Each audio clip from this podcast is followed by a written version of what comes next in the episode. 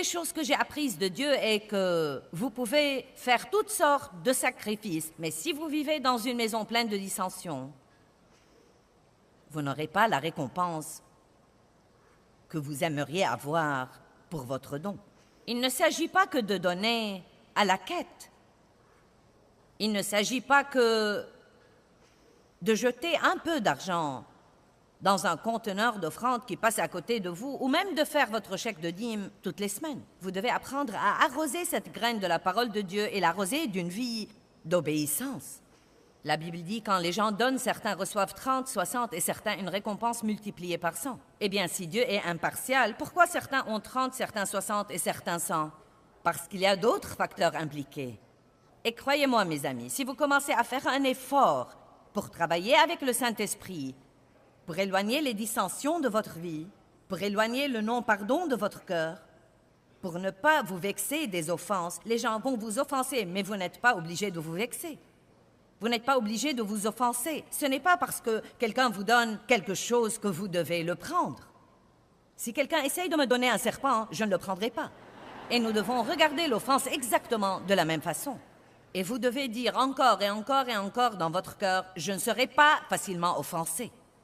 Et il va falloir prendre votre responsabilité. N'attendez pas que quelqu'un d'autre fasse ce qu'il faut. Vous devez prendre la décision de faire ce qu'il faut. Je dois prendre la décision de faire ce qu'il faut. Et quand chacun de nous décide de faire ce qu'il faut, je peux vous dire de la parole et d'après mon expérience que quel que soit ce que font les autres, vous serez bénis. Si personne de ceux que vous connaissez ne fait ce qu'il faut, mais que vous faites ce qu'il faut, Dieu trouvera sûrement un moyen pour vous bénir et bénir votre vie. Amen. Je prêche mieux que vous ne réagissez.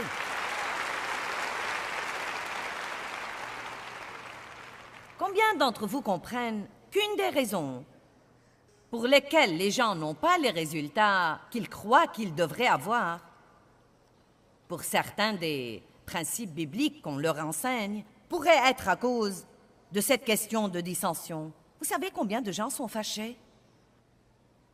Vous savez combien de gens sont furieux? Je n'ai jamais, jamais, jamais prêché un message à ce sujet dans aucune église, en Amérique ou hors d'Amérique.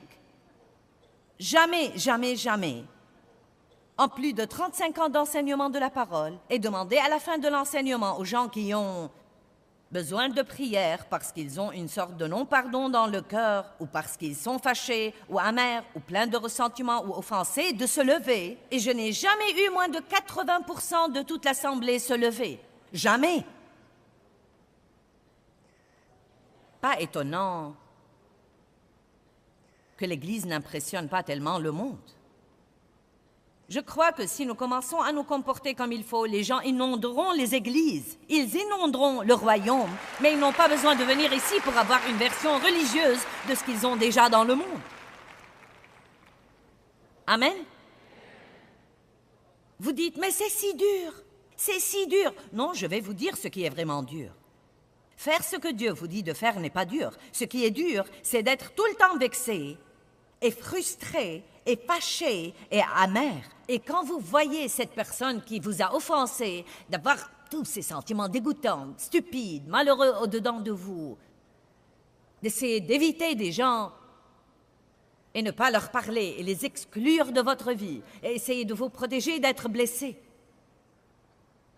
Dieu a dû m'apprendre que dans n'importe quelle relation, dans toute relation, il y aura des moments où vous serez blessés.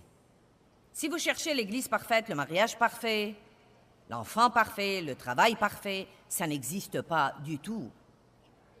Parce que là où les gens sont impliqués, la perfection sort par la fenêtre. Donc chaque fois que vous traitez avec les gens, j'aime mon mari, ça fait 44 ans que nous sommes mariés. Et Dave et moi, nous nous entendons très, très bien. Les premières années de notre mariage étaient très difficiles parce que j'étais un tel gâchis. Mais nous avons tenu bon, nous avons résolu des choses, nous avons continué à apprendre et grandir dans la parole, et nous avons une très bonne relation maintenant. Mais il y a toujours des moments où je le blesse. Il y a toujours des moments où il me blesse. Il y a des moments où je l'offense, des moments où il m'offense. Mais Jésus nous guérit. Et Dieu m'a dit, je ne peux pas te promettre que tu seras jamais blessé dans les relations, mais je peux te promettre que je te guérirai si tu reviens à moi. Dieu seul peut guérir nos sentiments blessés. Arrêtez de faire pression sur les gens pour qu'ils soient parfaits et qu'ils ne fassent jamais rien que vous n'aimez pas et comprenez que même si quelque chose que vous n'aimez pas se produit, vous êtes plus que vainqueur par Jésus-Christ. Que tout le monde dise, c'est difficile de m'offenser. Je ne suis pas susceptible. Je suis prompte à pardonner. Je suis généreux en pardon. Je ne vivrai pas ma vie furieux, amer ou plein de ressentiments.